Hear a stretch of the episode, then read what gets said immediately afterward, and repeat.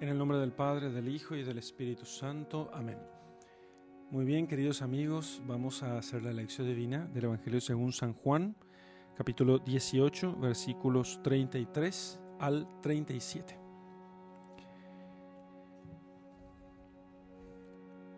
Pilato, pues, le preguntó, ¿eres tú el rey de los judíos?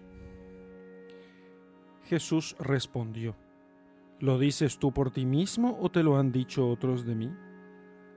Pilato repuso, ¿acaso soy judío yo?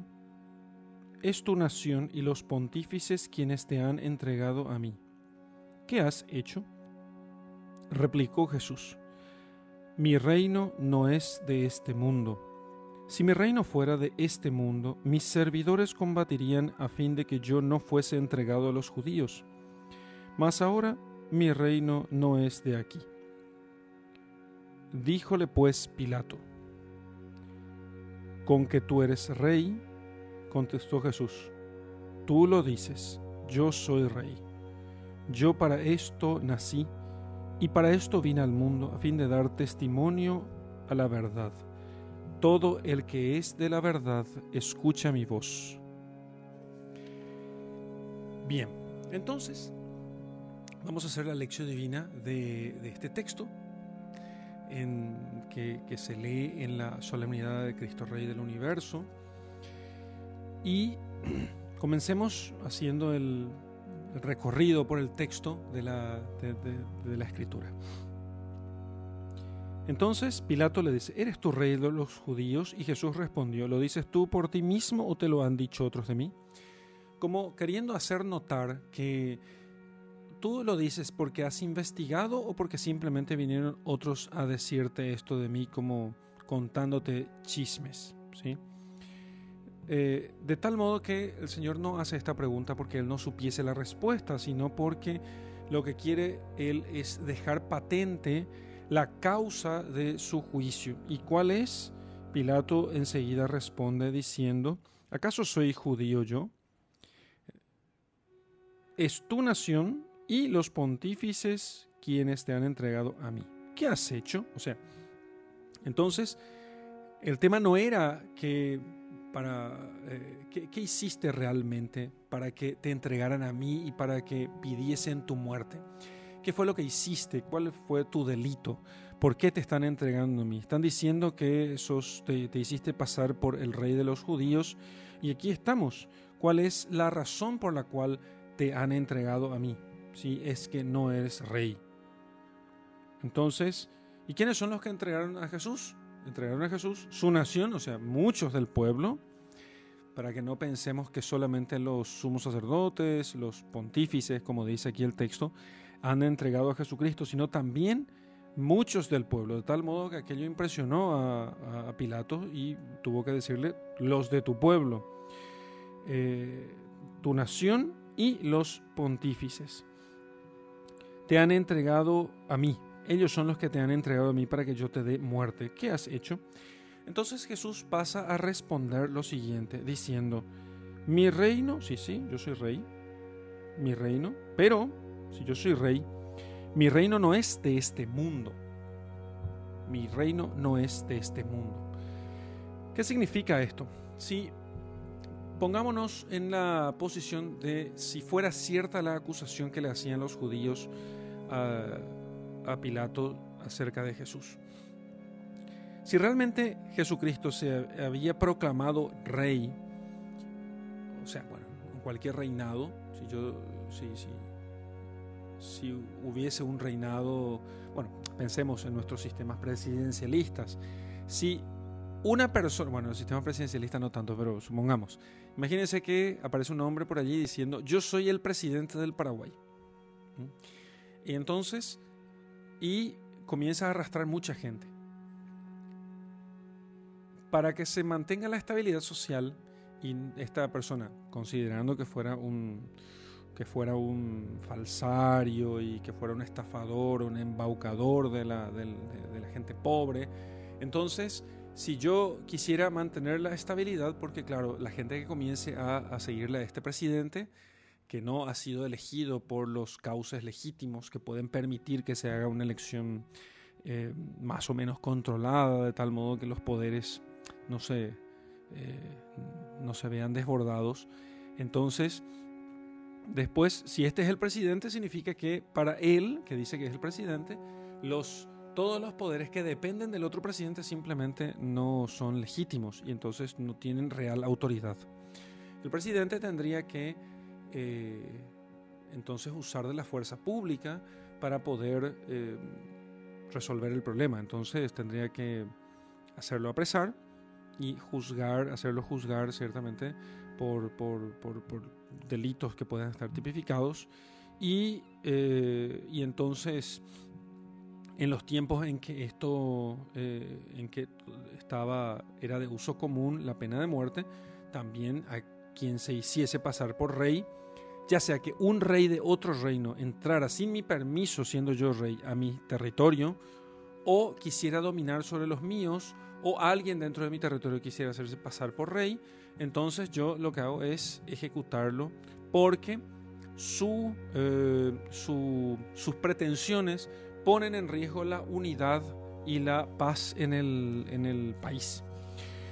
Entonces, por eso lo primero que hacen ellos es, mira, este se hace pasar por rey y entonces quiere ponerse por encima de la autoridad del César, que es el único rey. No tenemos más rey que el César, dijeron los, los, los judíos. Ahora, muy interesante es recordar que ellos siempre reclamaban, fíjense en la hipocresía, ¿no? Ellos siempre reclamaban que había que el reinado o el dominio del César sobre ellos era una cosa profana y blasfema, que ellos tendrían que tener un rey judío. De hecho, le pusieron a un rey que, no, bueno, Roma, para tranquilizar las cosas en, en, Judea, puso a un hombre que se hizo pasar de judío, pero es como si tuviese la identidad falsa, ¿eh? el documento falsificado, que era Herodes. Herodes no era judío, era idumeo, de un pueblo al sur de, de Judea. Entonces, eh, así que ellos tenían un rey eh, usurpador. Mm, Herodes era usurpador. Pero, pero, aunque reclamaban doctrinalmente el dominio de, Roma sobre ellos, en realidad este tema viene más atrás, cuando los, griegos, los macedonios habían invadido Judea, entonces ellos habían colocado allí la abominación de la desolación en lugar santo, o sea, un ídolo una imagen de estas de los dioses griegos, pusieron en el lugar santo, en el templo de Jerusalén, y todo aquello les volvió locos al tema a ellos, y eh, con mucha razón. Entonces hubo una gran revuelta, y es lo que tenemos nosotros narrado en los libros de los macabeos, las revueltas macabeas. Pero después ellos entran en un acuerdo con Roma, Roma expulsa a los macedonios, y Roma eh, era más, digamos así, más eh, condescendiente con los pueblos que estaban bajo su dominio, de tal modo que Roma no era un país extendido, sino que eh, un país con un país con una única cultura, sino que todas las culturas podían hacer parte de, este país. Era una, especie de ONU más o menos, ¿eh? una organización de las Naciones Unidas. Así entonces, con tal de que el poder militar y de quitar la vida, o sea, el Ius gladi, ¿sí? el derecho de espada para poder ejecutar, eh, esté siempre en manos de los romanos. Por eso los judíos no podían ejecutar por su propia cuenta.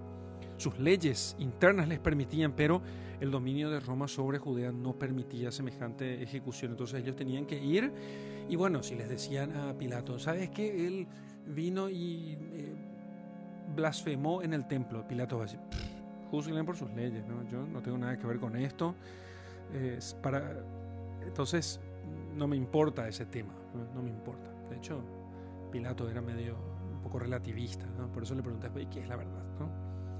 Al final, después de todo, en el versículo 38.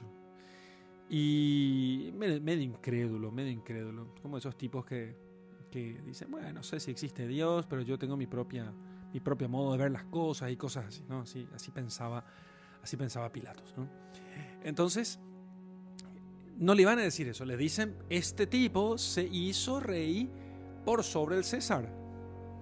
Eso sí ya era un problema de Estado, un problema político. problema político. Grave, serio, eh, que, que tenía que ser resuelto. Entonces le dicen, este tipo se hizo pasar por rey y no tenemos más rey que el César. Eh, me viene, me viene a la mente la, la escena de la pasión de Mel Gibson, de, este film, la pasión de Mel Gibson, que dice, no tenemos más rey que el César. ¿eh? Entonces, él solamente eso. Cuando le pregunta, bueno, a ver, tú eres rey, ¿Decís por ti mismo o porque te han dicho otros de mí? ¿Vos investigaste el tema? ¿Tus, tus policías te dijeron eso? Bueno, ahí se da cuenta, Pilatos dice, pues la verdad que no, A ver, ¿qué, fue lo que hiciste? ¿Por qué tus conciudadanos, la, el poder político y religioso de tu pueblo, me ha entregado a ti con, con el invento de que te dijiste rey? ¿Sí? Ellos están inventando que vos te quisiste hacer rey por sobre el César eh, y, te entregaron. ¿Qué fue lo que en realidad hiciste? Entonces Jesús responde, mi reino, sí, yo soy rey, pero mi reino no es de este mundo. Si mi reino fuera de este mundo, mis servidores combatirían a fin de que yo no fuese entregado a los judíos, porque así funcionan los dominios de este mundo. Si yo fuera rey en este mundo, yo tendría ejército, tendría gente, combatirían para que yo no fuese entregado, pero Nadie va a combatir aquí para impedir que yo sea entregado eh, en tus manos. Mi rey, yo soy rey, pero mi reino no es de este mundo. No es material, digamos, no, no compite con los reinos de ustedes. No compite con el reino del César. Dice que no compite.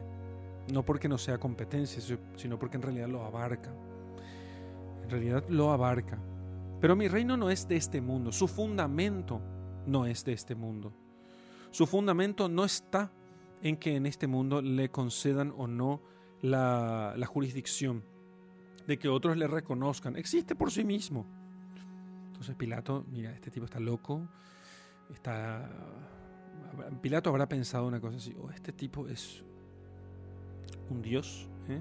que nos visita, o es un loco que dice, bueno, yo soy rey, pero un rey espiritual.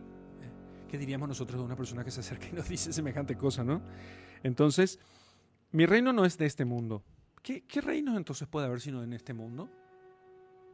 Sí, mi reino no es de este mundo. Si mi reino fuera de este mundo, mis servidores combatirían a fin de que yo no fuese entregado a los judíos. Pero nadie ha combatido. Me han tomado preso en el huerto de los olivos, me han azotado, me han llevado a hacer un juicio inicuo en, el, en la casa del sumo sacerdote, de noche, después me mandaron otra vez a, otro lugar donde se hacían los juicios, bueno, era de noche, al final no, no era válido el juicio, luego entonces como no podían hacer nada, estos me traen junto a mí. Pero nadie ha combatido por mí. Yo no tengo militares, policías, no tengo fuerza bélica, aliados políticos, no tengo todo eso. Yo, más ahora mi reino, más ahora, fíjense esto, más ahora mi reino no es de este mundo. Así está eh, en, el, en, la Biblia de Straubinger. ¿sí? Em, si vemos en otros, en otros textos, por ejemplo, en la Biblia de Jerusalén, dice, pero mi reino no es de aquí. Pero mi reino no es de aquí. Y en la en la Vulgata de, en la Vulgata en la Vulgata Jerónimo dice, sin embargo, Nunc autem regnum meum non est inc. Ahora, sin embargo, mi reino no es de aquí. Ahora, sin embargo, mi reino no es de aquí. Ahora mi reino no es de aquí. ¿sí? Coincide la versión de Straubinger con la de la Vulgata. ¿sí? Y de hecho también en la, en la transliteral de Juneman, que es la transliteral de del griego al castellano, dice, eh, ahora el reino, el mío, mi reino, no es de aquí. Porque llegará un momento en el que su reino sea de aquí, pero ahora todavía mi reino no es de aquí. Evidentemente como, como, como Pilato, por lo que se ve después, porque él no, no es de la verdad y no le interesa la verdad y piensa que la verdad no existe. Por eso es muy importante este tema porque Pilato teniéndole al Hijo de Dios delante, él no cree porque para Pilato no existía la verdad, sino que cada uno tiene su verdad. Cuando una persona piensa que existe tu verdad, mi verdad, su verdad, y bueno, de eso más o menos hacemos una especie de revoltijo de verdades y hacemos un promedio, y entonces, y eso es la verdad, esa persona está, si ya no perdió la fe, está al borde de perderla, al borde de perderla. Bien, entonces, él dice que mi reino, ahora mi reino no es de aquí. Ahora mi reino no es de aquí. Aquí ¿Aquí dónde? Aquí en la tierra. Ahora, ahora no. Más tarde sí. Efectivamente, más tarde sí. Después el reino de Cristo será cuando se consume el tiempo y la historia de los hombres. El reino de Cristo será aquí. Será aquí. Eh, y tendrá, ahora todavía mi reino no es de aquí. Su fundamento está en que Dios domina todas las cosas, pero todavía en este mundo está mezclado el trigo y la cizaña. Y Él es rey ciertamente de todos, pero ahora los hombres pueden someterse o no a su reinado. Las cizañas son los hombres que no se someten a su reinado. El trigo son los hombres que se someten a su reinado y se parecen a Él, que es el trigo limpio, el trigo que se hace pan para alimentar a los hombres. Pero llegará un momento en que todos se le someterán de fuerza o por de, grado o por fuerza, o sea, libremente o forzosamente, como los demonios. Que si los demonios ciertamente, aunque están con la voluntad, ellos están condenados, digamos, eh, pero todavía no han sido presos, por eso eh, ellos están en este mundo, ¿sí? Por eso ellos están en este mundo, no están, no están presos y por eso pueden hacernos tanto daño. Y el trigo y la cizaña están mezclados en este mundo. Pero ahora todavía mi reino no es de aquí. Su fundamento significa que hoy está en el cielo y en las cosas eternas. Y este mundo tiene algo de libertad para poder someterse o no todavía mientras haya tiempo. Mientras haya tiempo. Y más adelante será de aquí, cuando todas las cosas estén sometidas, cuando finalmente el Padre someta todas las cosas, dice la Escritura, todas las cosas bajo sus pies, entonces sí ya será de aquí, será de aquí y de allá. ¿eh? Entonces, por eso en el Padre nuestro pedimos, hágase tu voluntad en la tierra como en el cielo. Venga a nosotros tu reino, hágase tu voluntad en la tierra, así como en el cielo. O sea, en el cielo es el fundamento, en el cielo propiamente se hace tu voluntad siempre. Y que se haga, así como en el cielo, se haga tu voluntad aquí en la tierra. Ese es el reino total de Jesucristo. ¿sí? Eso significa que Cristo no reina sobre los hombres que no le sirven, que están en pecado, no reina sobre sus corazones, ciertamente. Y hasta cierto punto ellos tienen dominio sobre su cuerpo y sobre todo lo que está alrededor de su cuerpo, pero llegará un momento en que no. Llegará un momento en que no. Mi reino no es de aquí. Díjole Pilatos, ah, con que tú eres rey, ¿no? ¿Mm? ¿En serio que sos rey?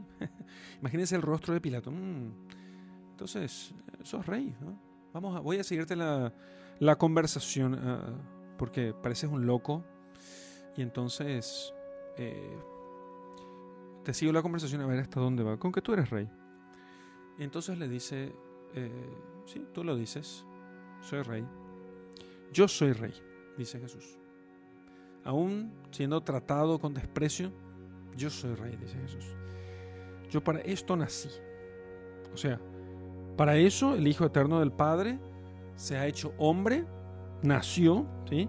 Y para esto vine al mundo para dar testimonio de la verdad. ¿Cuál es la verdad? Eso mismo que le está diciendo, que Él es rey. Él da testimonio de la verdad que es rey y tiene que decir a los hombres, yo soy rey, pero mi reino no es de aquí. Y los que quieran entrar al reino de mi Padre, los que quieran ser parte del reino de Dios, del reino de los cielos, lo que tienen que hacer es cumplir el Evangelio, que es lo que yo les estoy enseñando, que es la ley de siempre, pero elevada ahora por la gracia, es el Evangelio. Yo para esto nací, para esto vine al mundo, a fin de dar testimonio de la verdad. Todo el que es de la verdad, escucha mi voz. Todo el que busca la verdad, todo aquel que cree en la verdad, escucha mi voz. Y después de eso Pilato le dice en el versículo que ya no está dentro de lo que nosotros hoy nos toca, pero le dice, ¿y qué cosa es verdad? Y se va. Se dan cuenta que ese diálogo es como que no termina, porque Pilato abandona a Jesús. Porque Jesús, cuando escucha de Jesús acerca de la verdad, como Pilato era relativista, entonces eh, adscribía al relativismo, pensaba que la verdad simplemente era, no era cognoscible. Entonces Pilato le dice, bueno, ¿qué cosa va a ser la verdad? No, existe la verdad. No existe la verdad. Así que Cristo le dice a Pilato, sí, yo soy rey, pero mi reino no es, su fundamento no es de aquí. Y, y para eso he nacido, para ser el rey de todos. Bueno, hasta aquí el texto de hoy.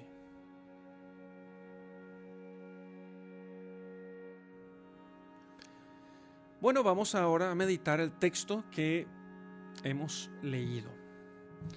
Bueno, Jesucristo es rey. Ya vemos nosotros que Jesucristo no, no reina este mundo según, según las fuerzas, digamos así, que, en general pujan por el dominio en el mundo. De hecho, Jesús no hace nada para poder competir con, con, con los señores y dominadores de este mundo.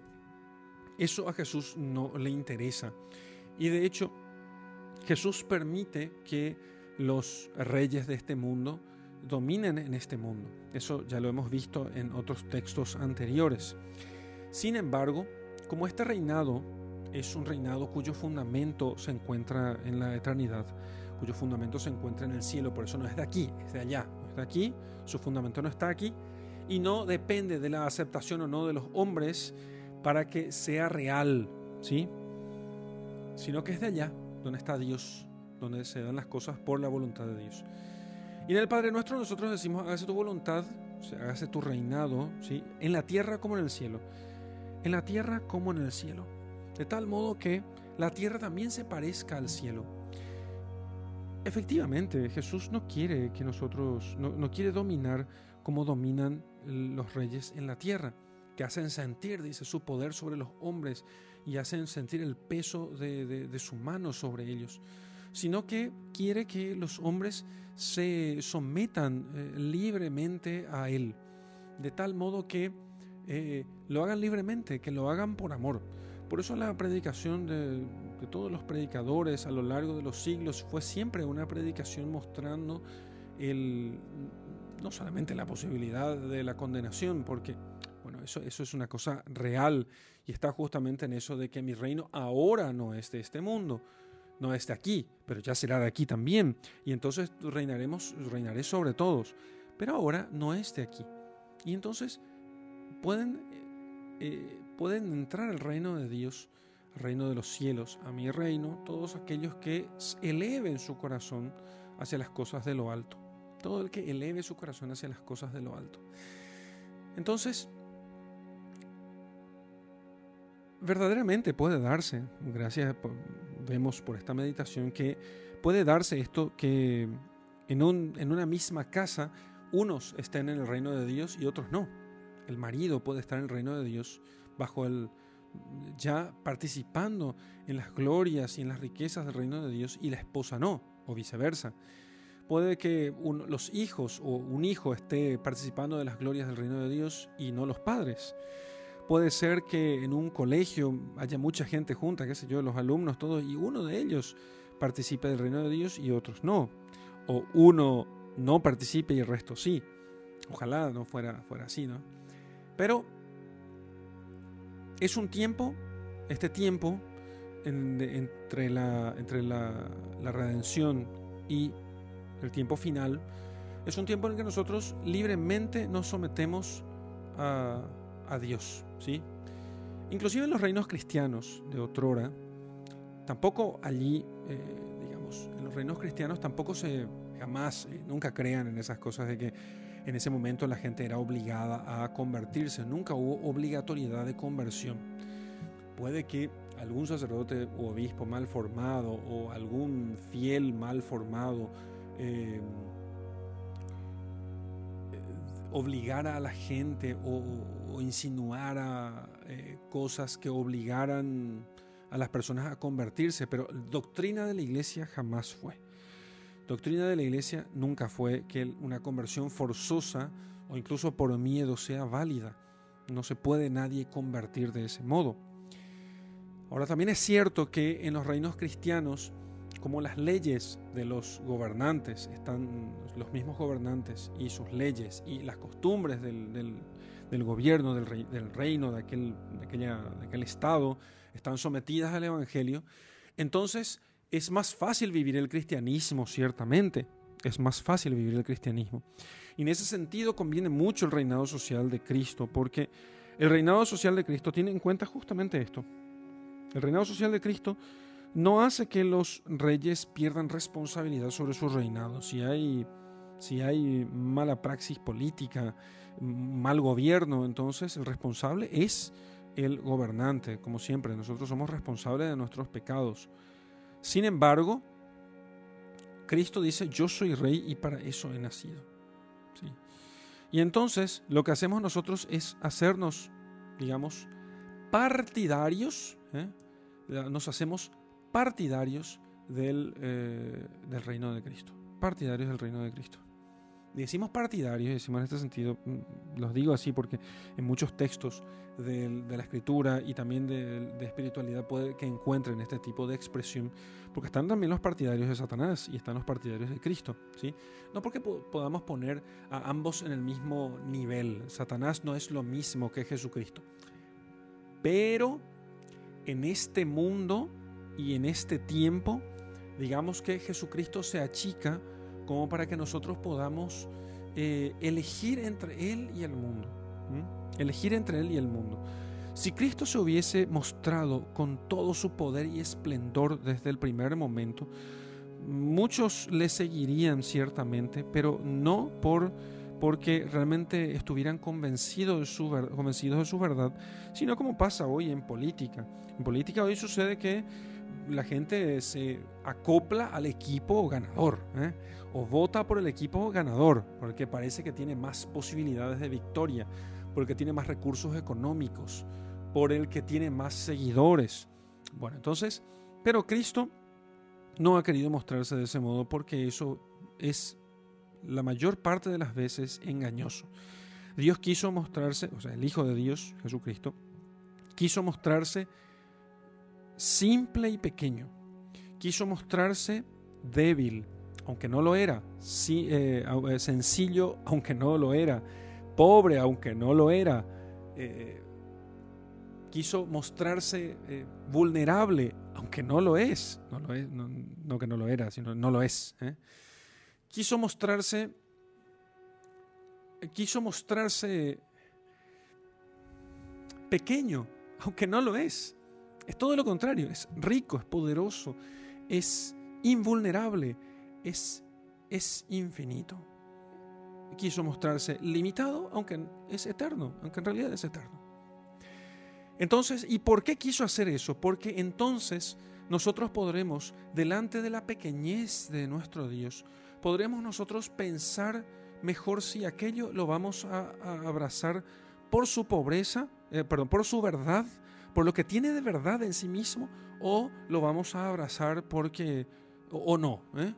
Porque si, si apareciera grande, poderoso, inmenso, fuerte, invulnerable, entonces los débiles, por miedo o por conveniencia, se, eh, le, seguirían. ¿sí? Aún así, Jesús hace entrever su poder para que nosotros que queremos seguirle con, por, por, por la verdad, porque nosotros somos de la verdad y al escucharle le seguimos a Él, para que nosotros no nos desanimemos, para que no digamos a la flauta, con Cristo siempre perdemos, ¿no? Entonces, con Cristo parece que siempre estamos derrotados y no es en realidad así. Aún en este mundo ya Jesucristo deja entrever su victoria y su, su, su poder. ¿sí? Lo hará ver delante de todos los hombres, todos los hombres resucitados, inclusive, o sea, de los hombres vivos y los resucitados, hará ver su gloria y entonces dará a cada uno según sus obras. Dará a cada uno según sus obras. Y aquellos que le sirvieron, aquellos que le siguieron, esto está tomado de las meditaciones del Rey Eternal, de las dos banderas de San Ignacio de Loyola, y aquellos que le siguieron y sirvieron en la pobreza, en la escasez, en la miseria, en el hambre y en la sed, en la derrota, en el fracaso. Aquellos que les sirvieron eh, bajo el sol y de noche, mm, por largos días, con toda paciencia, ellos serán glorificados porque ellos creyeron en Cristo cuando nadie creía. Cristo es un rey muy justo y nunca deja ninguna de nuestras obras sin recompensa. Mi reino no es de aquí. Su fundamento entonces no es el fundamento de este mundo. No es, entonces, no necesita un plebiscito, no necesita una votación, no necesita que sea aceptado por todos, no necesita que tenga, su legitimidad no depende de la voluntad popular, ¿eh? no depende de la voluntad popular, Él es soberano y aunque hoy muchos digan que la soberanía está en el pueblo, sin embargo, la soberanía la tiene Dios y toda autoridad viene de Dios. No significa que toda autoridad haga las cosas en nombre de Dios y que Dios esté, eh, esté digamos, legitimando todo lo que haga la autoridad, incluso las cosas malas. Hay que ser muy burro para poder pensar semejante cosa, pero hay gente así, ¿no? Eso significa que justamente aquella autoridad es autoridad porque Dios es la primera autoridad y entonces Él está obligado a imitar a Dios.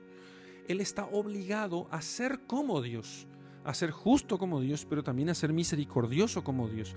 Y que en realidad Él no es que va a rendir cuentas al tribunal o al pueblo, va a rendir cuentas a Dios. Eso es lo que significa que toda autoridad viene de Dios. Simplemente, ¿no?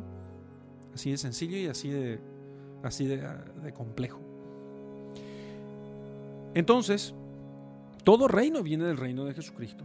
Cuando los reinos cristianos, cuando los estados cristianos, eh, cuando los estados eran, cuando había muchos estados cristianos, cuando había reinos cristianos, cuando había gobernantes cristianos y que se debía no solamente al pueblo, sino a Cristo, ellos entendían justamente que, este, que también su, su país, su nación, su misma gente, no es solamente un ganado que debe ser alimentado, como de hecho, justamente al pensar los gobernantes hoy, al no entender que Cristo es rey y que ellos deben deben ayudar a su pueblo a poder alcanzar la verdad total entonces, digamos, un gobierno, un Estado no cristiano, es un Estado que no tiene pueblo, tiene un ganado al que hay que dar de comer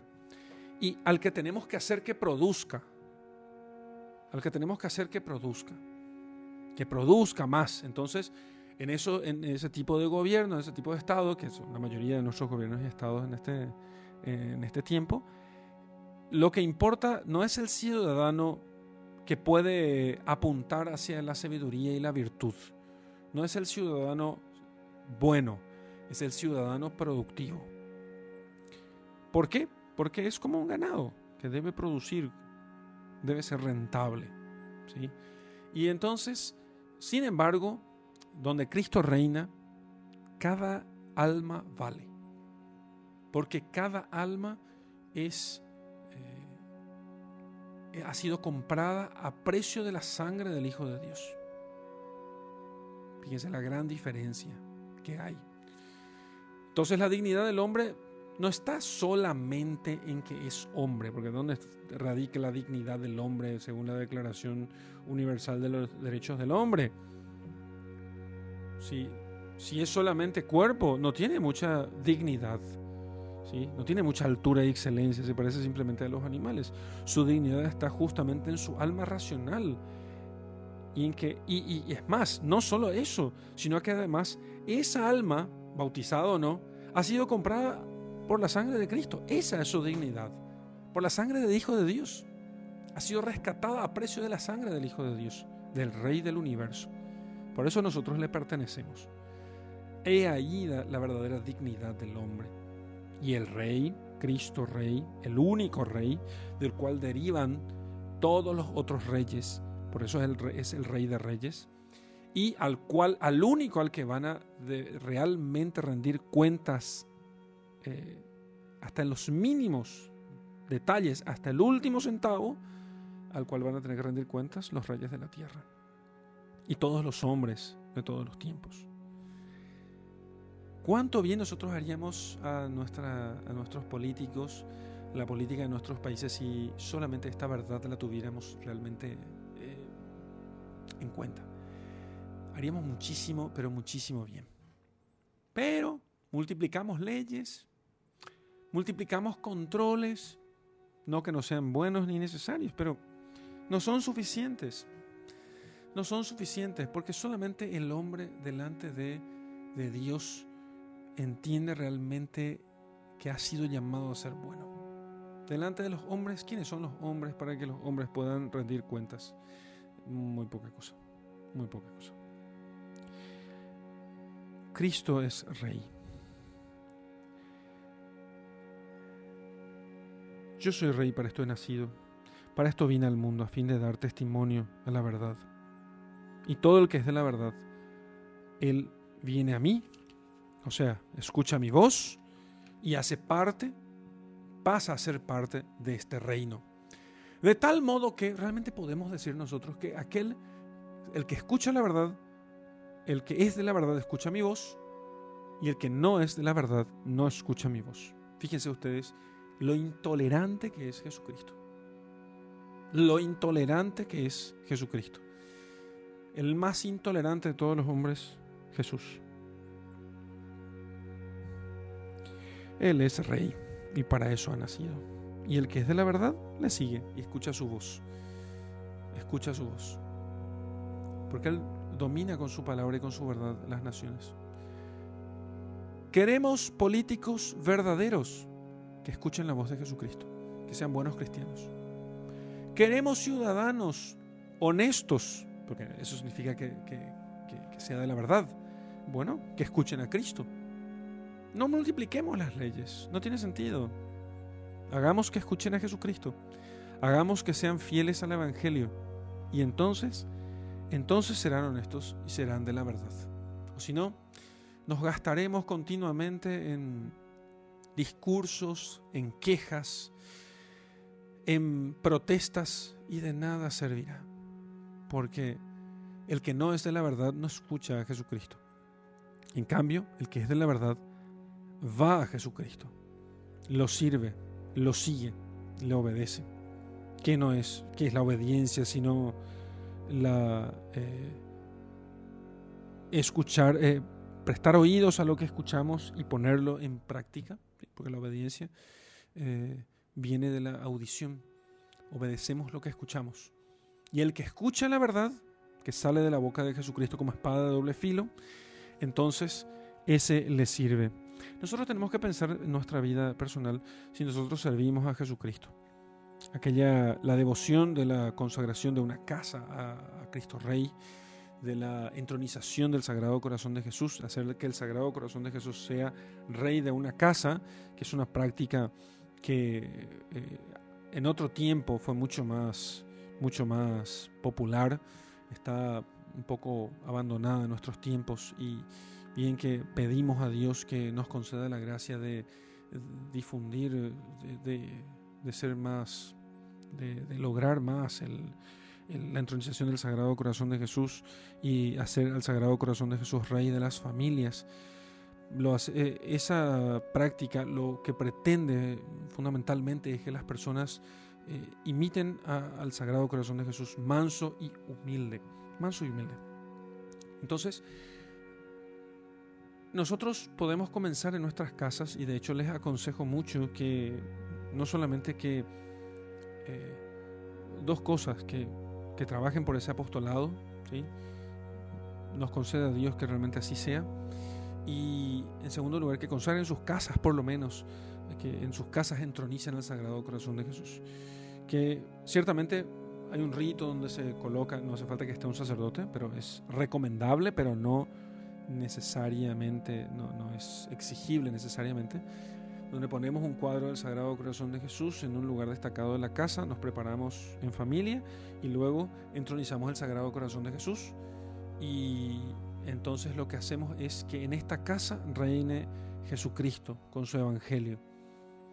Vamos a dedicar un tiempo diario a la oración común, vamos a dedicar eh, los viernes a hacer penitencia, ayuno, vamos a dedicar, no, vamos a no faltar a misa, vamos a evitar que entre a esa casa todos, todo, toda literatura o toda imagen que sea contraria al Evangelio. En otros tiempos diríamos ningún periódico ni revista que sea inmoral, pero hoy ya no hay revistas ni periódicos, sino que todo llega a través del celular, entonces habría que ver los modos para que también eh, ninguna de esas cosas entre a esa casa, sino que realmente esta casa aquí donde reina Jesucristo verdaderamente sea un lugar donde su ley sea la ley. No la ley del más fuerte, no la ley de los caprichos, sino la ley de Jesucristo. Alguno podría preguntarse, ¿y pero hace falta que todos se conviertan para entronizar el Sagrado Corazón de Jesús? No, y mil veces no. Basta que por lo menos el jefe de la casa esté de acuerdo, no hace falta que sea un santo, hace falta que esté dispuesto simplemente a esas pequeñas prácticas constantes eh, y que entonces, y el resto le vaya siguiendo, ¿sí? Y el resto le vaya siguiendo. Ojalá Jesucristo realmente reine en nuestras vidas. Qué felices seríamos, qué felices seríamos. Sería un rey misericordioso, suave, delicado con nosotros, un rey afectuoso y cariñoso inclusive podríamos decir. Que también es cierto que nos castigará, pero con una mano puede que nos castigue por nuestros pecados que bien lo merecemos y con otra curará la herida y nos alimentará. Dios nos concede ser buenos súbditos. Dios nos concede ser buenos súbditos y no tan rebeldes como fuimos hasta. Aquí nuestra meditación.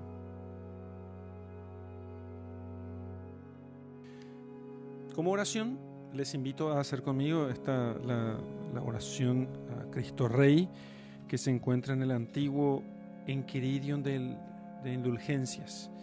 ¿sí? Eh, anterior al, al, de indulgencias reformadas, este tenía muchas oraciones del cual normalmente se tomaba la, para los devocionarios. En el nombre del Padre, del Hijo y del Espíritu Santo. Amén. Oh Cristo Jesús, os reconozco por Rey universal. Todo cuanto ha sido hecho ha sido creado para vos. Ejerced sobre mí vuestros derechos. Renuevo mis promesas del bautismo, renunciando a Satanás, a sus pompas y a sus obras, y prometo vivir cristianamente. Y de un modo particular, me obligo a hacer triunfar, según mis derechos, los derechos de Dios y de vuestra Iglesia. Divino Corazón de Jesús, os ofrezco mis pobres acciones para obtener que todos los corazones reconozcan vuestra sagrada realeza y para que de esta manera el reino de vuestra paz se establezca en todo el universo.